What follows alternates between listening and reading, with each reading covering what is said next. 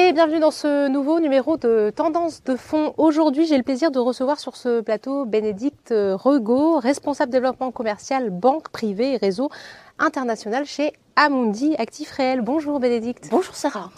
D'abord pour commencer, Bénédicte, et en guise d'introduction, pouvez-vous nous présenter Amundi Private Equity Funds, car le grand public connaît évidemment Amundi, le leader de la gestion d'actifs, mais peut-être un peu moins le spécialiste du private equity. Oui, en effet, Amundi Private Equity Fund, c'est un spécialiste du private equity, en français capital investissement, et à ce titre investit dans des PME, des ETI européennes.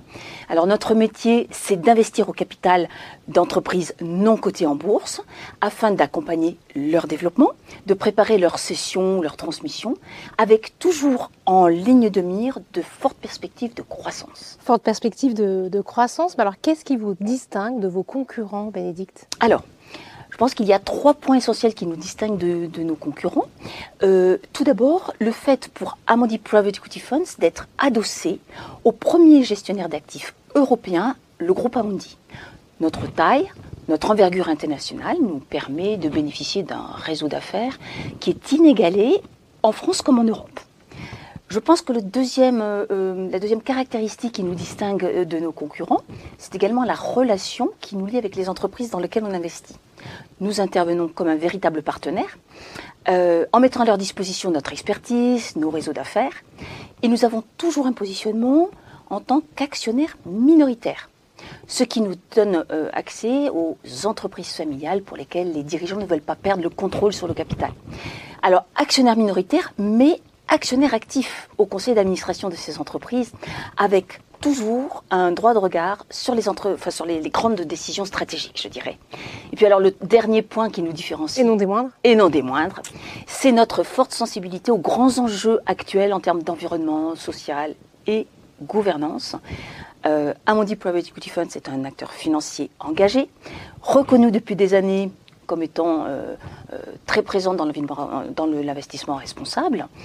Et nous intégrons systématiquement des critères extra-financiers dans l'analyse et la sélection de tous nos investissements. La RSE, effectivement, euh, gros enjeu pour les entreprises. Maintenant que les présentations sont faites, on va rentrer dans le vif du sujet avec la présentation du FCPR Amundi Florent des Territoires. Alors, pouvez-vous nous en dresser les grandes lignes et nous parler de sa stratégie d'investissement? Tout à fait. Donc, euh, le FCPR Amundi, euh, donc Fleuron des Territoires, vise à investir tout d'abord dans des entreprises non cotées en bourse, de taille intermédiaire, comme le nom l'indique, qui sont les fleurons de nos territoires, avec un objectif qui est d'avoir au moins 80% d'entreprises françaises dans notre portefeuille. Donc ce sont les champions de notre économie, dans l'industrie ou dans les services, que nos experts vont devoir identifier et analyser. Alors, notre stratégie d'investissement, c'est d'investir en combinant 50% d'investissement via des actions et 50% dans des obligations mezzanines. Alors, ce sont généralement des obligations à haut rendement qui, à terme, peuvent nous donner accès au capital de l'entreprise et donc de capter, nous permettre de capter euh, la création de valeur. Et autre avantage de, ces obligations, c'est qu'elles nous permettent d'apporter des revenus immédiats euh, au fonds. Alors très bien Bénédicte, mais quels sont les objectifs de ce fonds? Alors, globalement, notre fonds poursuit trois grands objectifs. D'une part, accompagner financièrement les entreprises pour les soutenir dans leur développement, notamment via des opérations de croissance externe. Deuxième objectif, accompagner les entreprises dans la durée. D'abord en termes de transition digitale, puisque cela permettra d'accélérer leur développement, et les accompagner également en matière de démarche ESG. Nous appliquons en amont de nos investissements une sorte de filtre de sélection de façon à se positionner uniquement sur les entreprises qui sont matures sur le plan ESG.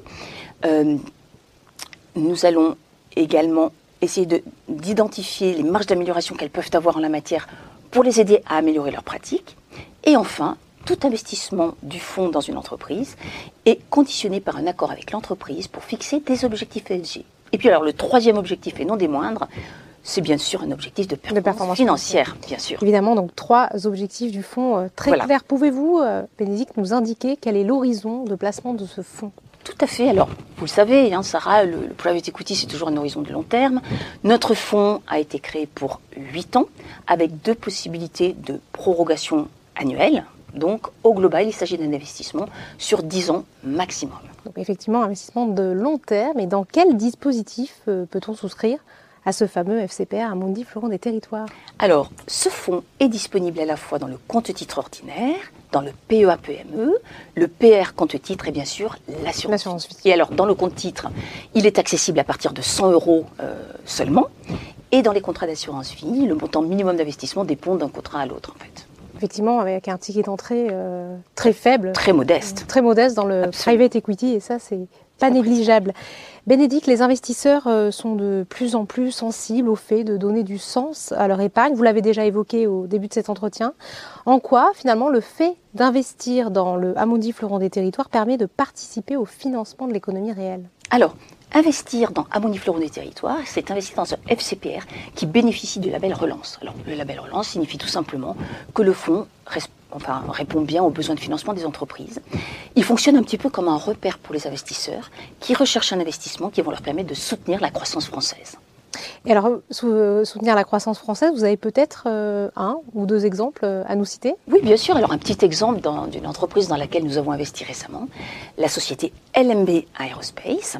Alors, c'est une société indépendante qui est établie depuis plus de 60 ans en Corrèze et qui développe et distribue des solutions de refroidissement à la fois dans l'industrie aéronautique et aérospatiale avec des applications civiles et militaires.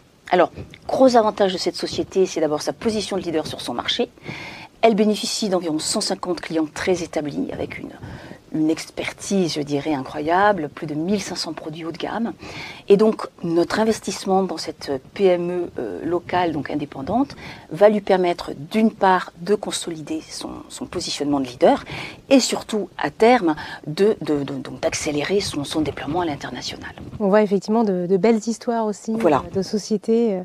En conclusion, peut-être, Bénédicte, quelles sont les bonnes raisons d'investir dans le FCPR à Mondi Florent des Territoires Alors, Sarah, je vous donnerai trois bonnes raisons pour investir dans ce fonds.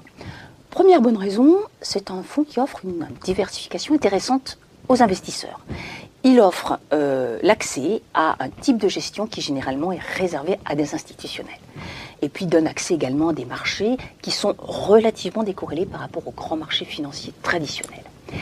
Deuxième bonne raison pour investir dans ce fonds, je dirais que c'est un couple rendement-risque attractif. Alors, Bien sûr, en matière de private equity, et c'est le cas ici, il y a un risque de perte en capital, bien sûr. Mais notre fonds offre un potentiel de performance qui est nettement au-dessus euh, du potentiel de performance de la classe d'actifs obligataires, mais avec un niveau de volatilité nettement inférieur à la volatilité euh, des marchés actions, on le voit aujourd'hui. Euh, et puis alors, la troisième raison, je dirais, pour investir dans ce fonds, c'est sa politique d'investissement socialement responsable. Alors, ça permet de donner un sens à son épargne et surtout, comme on l'a vu tout à l'heure, ça permet de participer au financement de l'économie de, nos belles régions de France. Voilà trois beaux arguments pour se lancer euh, dans le private equity. Merci beaucoup Bénédicte. Merci Sarah. Cet épisode de Tendance de fond est maintenant terminé. Je vous donne rendez-vous très bientôt pour un prochain numéro.